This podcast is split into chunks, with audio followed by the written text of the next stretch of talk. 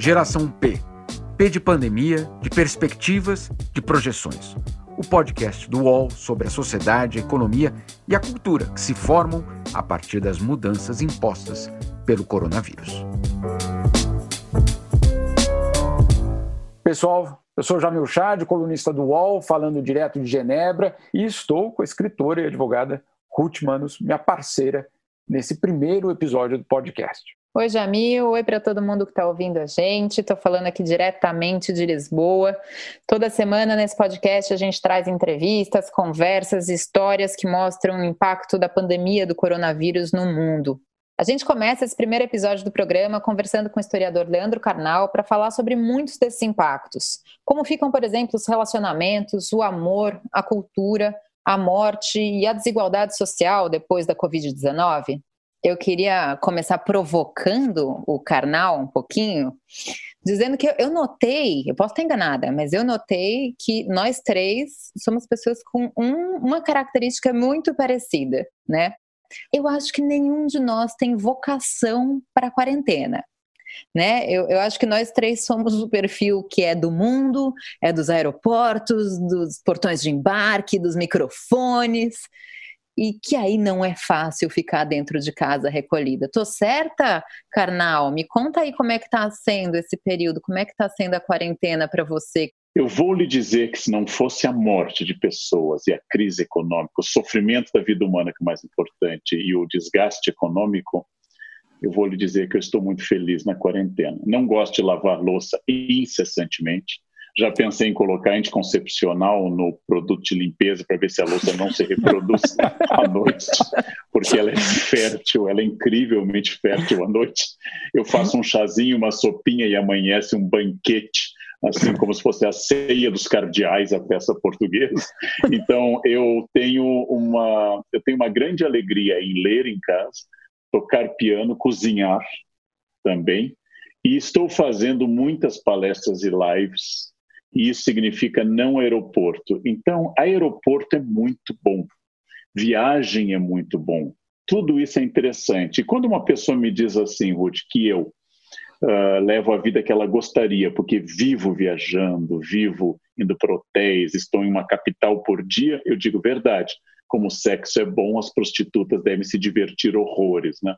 Elas devem adorar esse trabalho dia e noite. Eu gosto de gente, mas em doses mais perto do meu grande autor preferido, um floral de bar. Eu gosto mais, gosto de gente, mas sem precisar ser nesse volume de pororoca que eu tenho tido. É claro, eu sinto falta que passe essa onda de medo. E pelo medo que a epidemia me transmite, pela, pelo risco de vida humana, pela crise econômica e porque epidemia é um pouquinho o ovo da serpente, usando o filme do Bergman, é sempre ninho de autoritarismos na história, seja autoritarismos de toda a espécie. Não, justamente sobre esse ponto. É, a gente tem uma relação, bom, tradicionalmente o outro é o outro, te define, é, define a relação que você tem é, com a sociedade. Agora, essa quarentena, essa pandemia, esse medo, essas fronteiras que aqui na Europa se fecharam, algo impensável, vai mudar a forma de a gente ver o outro e se relacionar com o outro? Ou essa falta de gente, essa falta de contato vai é, tornar a sociedade mais solidária? Para que caminho você está vendo essa, essa, essa encruzilhada? Você sabe que é uma tentação aparentemente universal, já dei entrevista em muitos lugares para muitos veículos, inclusive fora do Brasil. Pergunta a um historiador, especialista no passado, como vai ser o futuro. É uma coisa muito interessante e eu já vou comprar um jogo de búzios porque vai facilitar muito a minha vida. Eu vou lhe contar uma piada politicamente incorreta que eu ouvi sobre onde você está a Organização Mundial de Saúde recomendou que todas as pessoas na Suíça ficassem a dois metros uma das outras, e os suíços reclamam por que essa intimidade agora? só, por causa, só por causa da epidemia. É, Para nós que somos um país de cultura de tocar, uh, um país de abraçar, de tocar. Sabe que aqui no Brasil, quanto mais longe do trópico de Capricórnio, quanto mais perto do Equador, mais se toca, né? Então, por exemplo, toca-se mais na Bahia do que em São Paulo, toca-se mais em São Paulo do que no Rio Grande do Sul. E subindo, toca-se ainda mais. Quanto mais você sobe, mais existe uma corporalidade que é típica da nossa cultura, a nossa cultura que, que toca bastante. Não? Então, o que vai acontecer? Se nós seguirmos as tendências das últimas epidemias, sucede-se sempre um período pendular de oposição. A peste negra sucedeu-se o Renascimento, a gripe espanhola sucedem-se os agitados anos 20 com jazz, vanguardas como surrealismo e Reforço, que é de 24, e, e Reforço de vanguardas como dadaísmo, que é um pouco anterior, ainda da, segunda, da Primeira Guerra. Mas essa capacidade de você reagir através, por exemplo, do, da moda extravagante após o terror. Passado o terror na França, o que ocorreu durante o diretório foi uma moda tão extravagante que chegou a suscitar artigos na Inglaterra críticos aos franceses, como sempre. Uh, nós temos reações contrárias em geral. Então, a vida flui de novo entre os sobreviventes com muito show. Eu acho que nós chegaremos de novo ao fim da quarentena com muita vontade de sociabilidade. Nós vamos dar abraços napolitanos e não noruegueses. Nós vamos, nós vamos ao encontro das pessoas vamos explorar mais a corporalidade. E se não fosse a crise econômica que vai se estender provavelmente por mais tempo, também gastaríamos muito mais. Tome um exemplo. Quando as lojas reabriram na China após uhum. um período de dois meses e meio, o nível de compras, apesar da crise também ter atingido a China, foi extraordinário. Existe demanda contida, existe uma classe AA que não foi atingida economicamente em nada, existe uma classe muito baixa que não comprava antes e vai continuar não comprando, mas existe uma classe média que vai ter muita demanda contida nesse momento. Então, eu creio, seguindo a tendência de outras epidemias, como eu acompanhei no México a gripe suína, que esvaziou as ruas da, dos maiores estados do mundo, que é o estado do México, e após isso, que se comeu na cidade do México, se frequentou de restaurantes, foi extraordinário. Se essa tendência se verificar, a história é única e irrepetível, mas se ela se verificar, nós teremos um período de euforia após a crise. No caso específico do Brasil, de valorização do SUS, uhum. que não é mais possível haver nada que ataque o SUS. Uh, maior consciência dos limites e do papel do Estado e da ausência de políticas públicas na área de saúde. E talvez, e é o que eu mais espero, mas ainda tenho dúvida, uma emersão da ciência como único caminho para tirar as pessoas de um buraco como este. Não? Ou seja, não é que virá um período sem religião, mas eu acho que a ciência viverá dias com menos inimigos do que ela tem hoje. Carnal, isso me dá um, uma deixa legal. Você sabe que hoje, é, a gente está começando a voltar a uma vida semi-normal aqui em Lisboa, né? Hoje abriram as bibliotecas, hoje abriram as livrarias.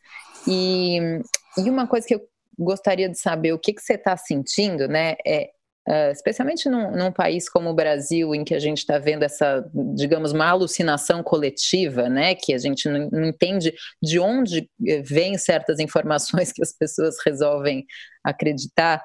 É, a, a, a, quarentena, ela fez com que as pessoas uh, tivessem como principal companhia os livros, a música, as lives dos músicos, as séries, uhum. o cinema, ou seja, arte. Arte, arte, arte, artistas, escritores, atores, músicos. Será que uh, a valorização da arte, da cultura, vai, uh, vai, vai ter, vai, vai aumentar após quarentena ou vai ter memória curta também? É, você está, eu acho que traduzindo um impulso seu e meu, nosso talvez, de que, por exemplo, fazia muitos anos que eu não lia tanto. Fazia muitos anos que eu não tinha essa capacidade de ler tanto, que eu tinha que ler em aeroporto, era muito interrompido, tinha que ler em hotéis. Bem, eu acho que o que aumentou na quarentena foi a quantidade de memes e de séries não de filmes de arte nem de livros. Eu acho Mas mesmo que as nós... lives, né, Carnal? As lives dos cantores sertanejos que bateram recordes, né? A da Marília Mendonça bateu todos os recordes históricos. Será que as pessoas, nesse aspecto, não vão falar, caramba, se não fossem esses artistas, sejam eles Tolstói ou Marília Mendonça, teria sido muito mais difícil? Eu acho que as lives, elas reforçaram a fama de quem era famoso. Mas eu, eu, eu, eu, eu tenho um lado otimista quase crônico. Veja, eu fiz uma live com o professor Cortella sobre nosso livro mais recente, e nós tivemos quase 60 mil pessoas em um feriado, 1 de maio, sexta-feira à noite. Quer dizer, houve, isso é extraordinário, isso confirma talvez é um a teoria é um da Rússia, é um, é um estágio. Nós tivemos um grupo muito grande de pessoas. Os sertanejos, que são o mercado mais ativo do Brasil, funcionaram muito. Há que se debater por que que funk, por exemplo, não teve o mesmo sucesso. Talvez funk demande ambiente e hum. toque e tem uma erotização maior, mas ainda é, um, é especulativo. Agora, de fato, o sertanejo é o grande mercado brasileiro hoje, é onde está o dinheiro que flui do mercado fonográfico, não é MPB, não é samba, não, o sertanejo é o grande mercado, e esse mercado já famoso foi reforçado. O que eu acho que a quarentena fez foi reforçar e acelerar, porque Epidemias, revoluções e guerras são catalisadores em história. Eles aceleram o processo. Eu vou dar um exemplo que eu já dei várias vezes, porque ele é notável. E o Val Harari comentou que na sua universidade, a Hebraica de Jerusalém, os professores debatem há anos ensino à distância. Claro, como tem gente de humanas, o debate é infinito. Nós temos essa capacidade. Sempre assim. E eis que, em uma semana, o debate se encerrou toda a universidade ficou EAD, ficou à distância, em uma semana. O que aconteceu? Ah, aconteceu um processo de aceleração. As mulheres estão no mercado de trabalho decididamente desde a Revolução Industrial. Após a Grande Guerra surge o voto feminino, porque quem sustenta a economia são as mulheres, enquanto que os homens vão à guerra. Então, isso acelerou um processo de presença feminina que é anterior anterior. Então, eu não creio que a epidemia e a quarentena, que atinge o caso de São Paulo, a maior cidade da América do Sul, ela melhorou, mas a quarentena está hoje em 53%. Hum. O que significa que em uma cidade com 12 milhões de habitantes, quase 6 milhões não estão em quarentena, seja porque trabalham, ou porque não têm condições de fazer quarentena, ou porque estão na frente de batalha em hospitais e assim por diante. É muita gente, né? É. é muita Então, voltando, sim, eu acho que a arte foi um consolo para todo mundo, entendendo música, entendendo leitura. Eu acho que a família foi ressignificada. Aquela frase família é tudo de Instagram talvez não seja postada com tanta convicção. No futuro, eu amo minha família, família é tudo. Né? E eu acho que também as pessoas uh, criaram uma vontade de espaço público que elas no momento não tinham. Ou seja, eu acho que vai valorizar quando reabrirem espaços aqui tão escassos em São Paulo, como Ibirapuera e outros, eles vão ser mais valorizados ainda. É, Canal, aqui na Europa, você sabe muito bem que é, o espaço público ele faz parte da vida diária das pessoas. É, eu sempre digo que esse espaço público ele é uma conquista social, né, porque ele dependeu é, da garantia de renda, daquela família de garantir aquele momento, é, mas também a, da, do Estado presente numa forma é, positiva, não como domínio, da ocupação daquele território. Então, tem vários elementos que aquele espaço público ele é público porque ele foi conquistado, ele não foi simplesmente é, um lugar abandonado que virou público. Agora, é, obviamente, a situação no Brasil é, de algumas classes sociais é, que não têm condição, hoje mesmo é, a gente vê uma situação de, de, classes sociais inteiras que não têm condição nem de lavar a mão, nem de fazer o que a OMS pede, falando em OMS, né? vão lavar as mãos 3 bilhões de pessoas. Então, minha pergunta é, é, nessa, nessa outra quarentena, na quarentena, vamos dizer assim, de, de quem não teve o acesso às lives, etc., é, o que fica desse, desse momento de, de, medo, de tensão, é, de perder um emprego ao mesmo tempo de ser contaminado? É, é, uma outra é uma outra quarentena bem diferente da quarentena das lives, etc. É, nessa quarentena, vamos dizer assim, é, dos, das, da população mais vulnerável, mas da outra, tem um ponto que você citou aí, que é a família.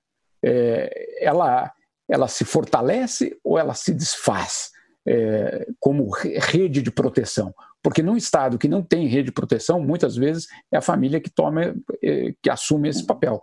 E aí vem todas as perguntas: a família, o amor, o relacionamento com aqueles que você tem lealdade de sangue, não outras, enfim, é, vai embora, né, no caso. As questões são interessantes, mas imagine que a constituição de uma ideia de família uh, nuclear e, e auto, anel de autoproteção, ela tem muito a ver com a invenção da intimidade da classe média do século XIX europeia em diante, que naturalmente nos atinge.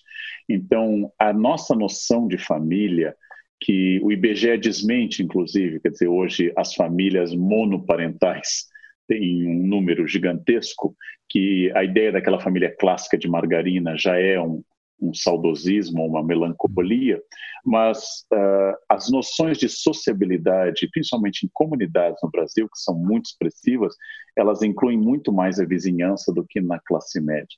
A classe média, por exemplo, descobriu vizinhos através de sacadas.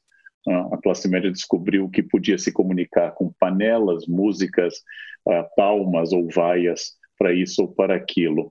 Eu acho que um outro efeito da epidemia é que nunca nós tivemos um documento tão expressivo social e tão evidente que nós temos uma desigualdade, de uma brutalidade que se sempre esteve presente na nossa consciência, hoje ela ficou insuportável. Quer dizer, como você lembrou, eu tenho pessoas morando em espaços tão apertados, sem condições de higiene, que não podem isolar alguém doente uhum. que não podem fazer uhum. isso. Isso sempre foi mais ou menos claro.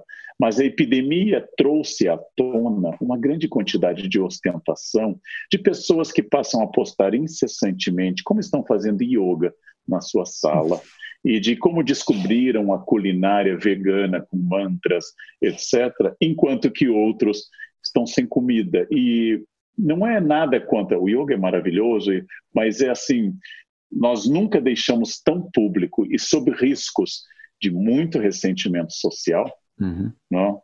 que essas excessivas lives em casa, elas também revelaram que as nossas casas são um registro dessa desigualdade. E olha, dito por alguém que não é marxista, aliás, não fui marxista nem na juventude, quer dizer, nem na idade certa eu fui marxista.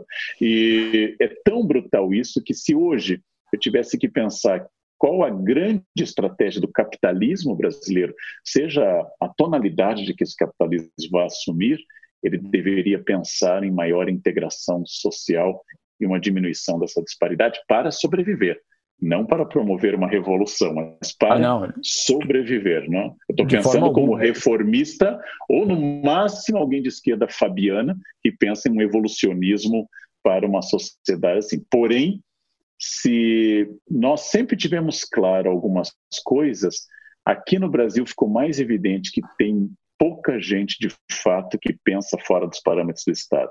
Empresários pensando no BNDES, e pobres pensando em Bolsa Família e o auxílio de 600 reais. Nós estamos sempre pensando no Estado. Vai auxiliar minha empresa ou vai me tirar da fome? Essa é uma questão para debater. Não temos autênticos anarquistas nem autênticos liberais no Brasil. e não temos em grande quantidade gente que a esquerda ou a direita pense numa solução que não passe pelo Estado. Né? Isso é o que unifica, eu vou dizer uma coisa herética, é isso que unifica, por exemplo, Lula e Bolsonaro não uhum. são iguais, não são a mesma coisa, seria um erro dizer isso, mas um pensa que o Estado deve fazer X e outro pensa que o Estado deve fazer Y, mas os dois acreditam em um Estado que faz, que organize, que obrigue as pessoas a comprar um livro ou uh, obrigue as pessoas a uma qualquer outra coisa. Ou seja, isso é uma característica que une esquerda e direita no Brasil. Geração P volta já. Os podcasts do UOL estão disponíveis em todas as plataformas. Você pode ver a lista desses programas em uol.com.br/podcasts. Recebe salário, faz transferência, pagamento, recarga de celular e até empréstimo, tudo sem taxa. PagBank, a sua conta grátis do PagSeguro. Baixe já o app e abra sua conta em 3 minutos. Sabe que quando você estava falando, né, dessa questão da da disparidade, do quão evidentes, escancaradas e, e sangrentas, eu diria, fica as questões de, ficam as questões de desigualdade social no Brasil e no mundo, né? Eu estava lembrando de um trecho do livro História Cruzadas, que fala sobre a vida das domésticas no Mississippi na, nos anos 60, que tem uma frase que eu nunca esqueci, que é, elas estão conversando, duas empregadas domésticas negras, e elas dizem: essas madames brancas têm tão pouco problema nos quais pensar é, que elas passam a vida inteira perguntando se elas são, se elas são felizes o bastante.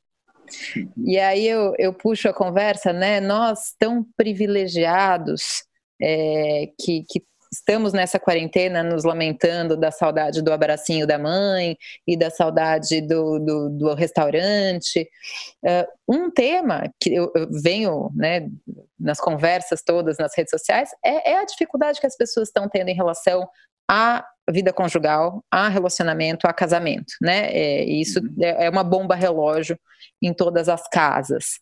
É, e eu acho muito interessante, numa conversa que eu tive com uma amiga, que ela falou assim: é, a gente está dentro de uma panela de pressão, mas a panela vai cozinhar mais rápido do que estava dentro da panela, né? Se tinha batata, vai cozinhar a batata mais rápido, você não vai abrir ter cenoura.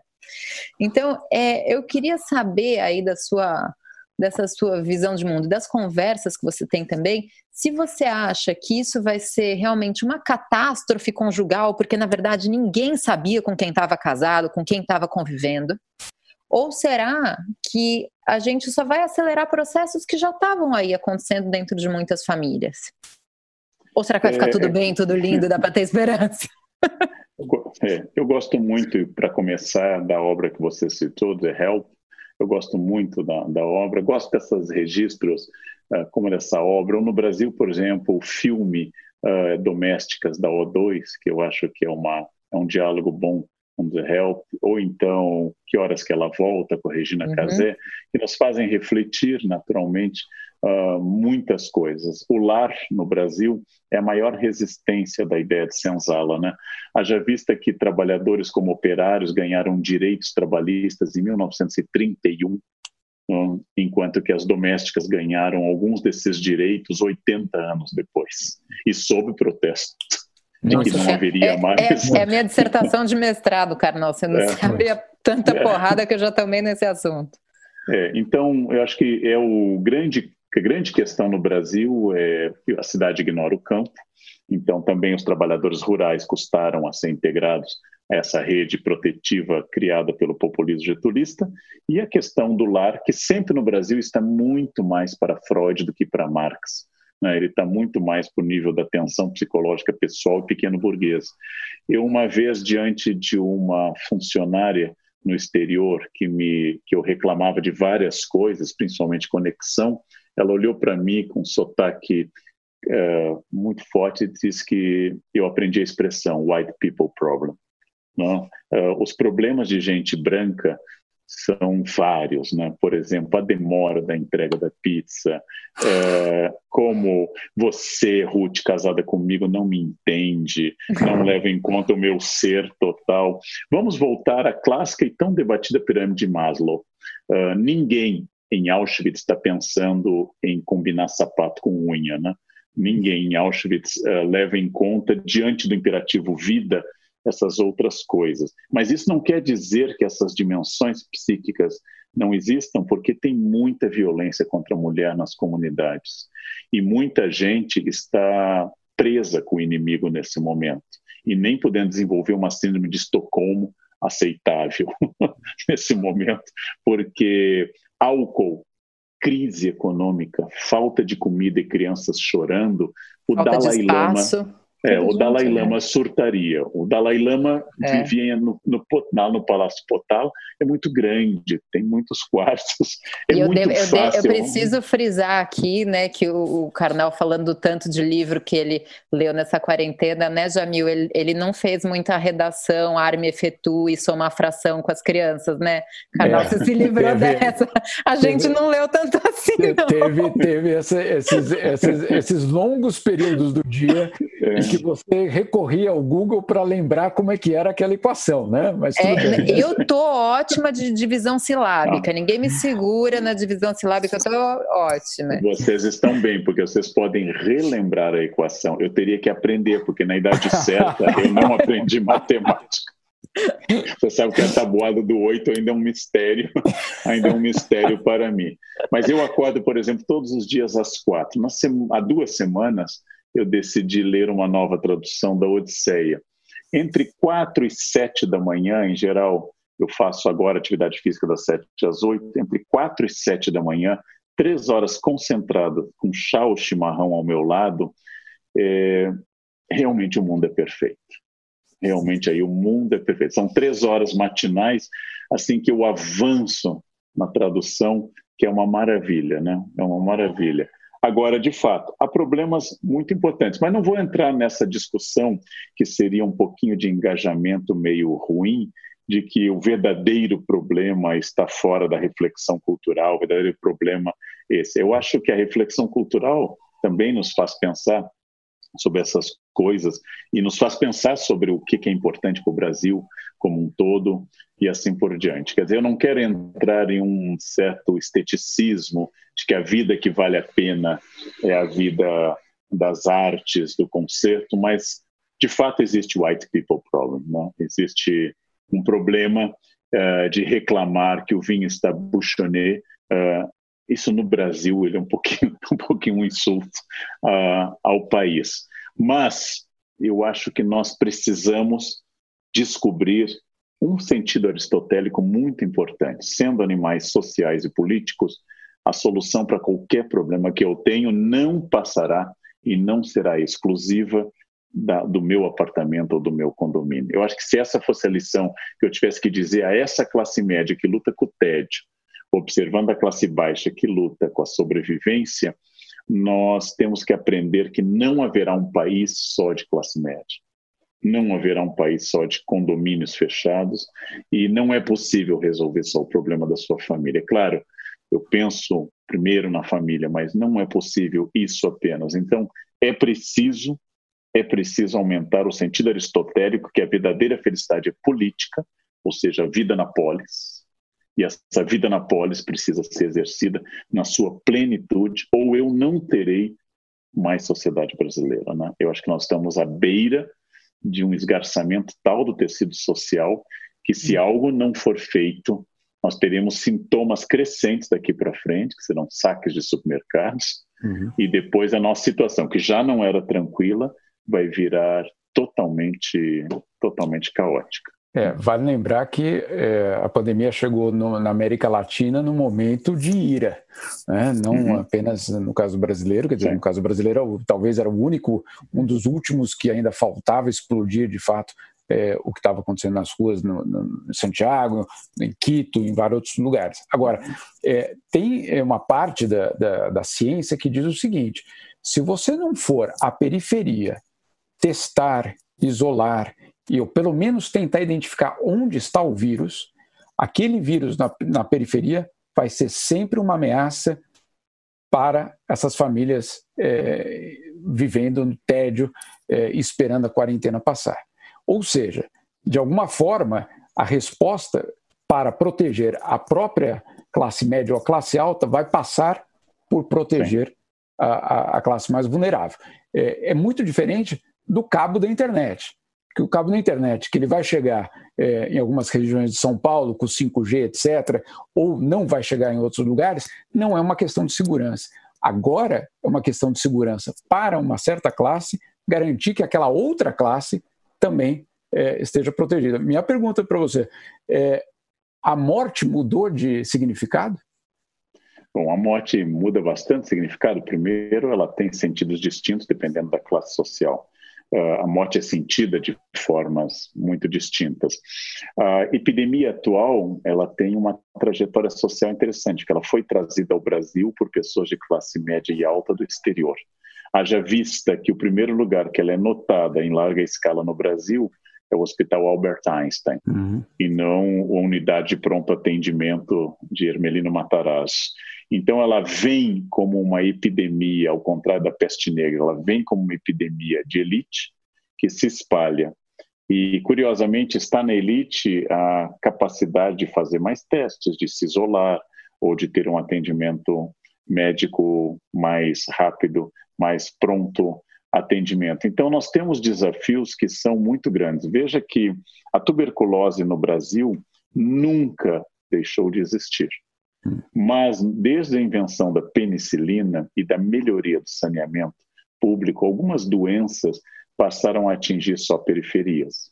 A tuberculose voltou ao Brasil com força no contexto do HIV e do uso de muitos antibióticos que fazem surgir uma supertuberculose.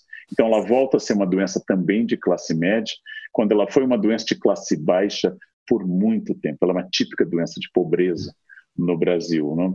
Uh, doenças que são de pobres, como febre amarela, ancilostomias, etc., elas duram muito mais. Doenças que atingem ricos, elas são alvo de uma pesquisa muito mais rápida, né? Como é o caso do próprio HIV, que é democrático, mas atingiu também muitos países ricos. Então, o progresso que nós fizemos na pesquisa anti-HIV foram muito mais rápidos do que os progressos que nós fizemos, por exemplo, para a malária nesses, nesses últimos tempos. Então, tudo isso é um, é um debate muito grande, mas eu volto ao ponto. Temos que descobrir o sentido aristotélico uh, de que a felicidade é política, é na polis, e que, como você lembrou, não adianta uh, limpar o Partenon se todo, na Acrópole, se todos os bairros de Atenas continuarem, continuarem problemáticos. Né? Então, essa solução sempre será uma solução para a sobrevivência, inclusive dessas elites condenadas a 100 anos de solidão, será uma sobrevivência coletiva, né? ou não será. Ou não será. Quer dizer, nós, a, a elite brasileira tem uma certa síndrome de Massada, a fortaleza uh, judaica que resistiu ao avanço romano, e essa coisa assim, nós temos que preservar a nós mesmos. Tem um momento que o império ataca Massada. Dizer, não, não tem como evitar esse, esse ataque. E isso é uma questão que talvez a epidemia tenha trazido com clareza. Olha, poderíamos ficar aqui conversando a noite toda. Eu, pelo menos, adoraria, mas né, cada um no seu fuso horário. Temos crianças, livros, sono, louça para pôr na máquina, louça para lavar. Canal, super obrigada, obrigada pelas suas palavras pelo seu tempo. Jamil, obrigada também sempre pela companhia. E até muito breve, né? Até logo. Muito obrigado, Carlão. Até logo. Obrigado, gente. E certamente, quando as fronteiras voltarem a se abrir daqui, é, eu espero que o outro não seja tão outro assim, pelo menos aqui na Europa. É. Aguardamos todos. Obrigado, Jamil. Obrigado Beijo, obrigada. Tchau, tchau. Tchau. Geração P tem apresentação e reportagem de Ruth Manos, Jamil Chad e Juliana Bergamo edição de áudio de João Pedro Pinheiro e coordenação de Juliana Carpanês.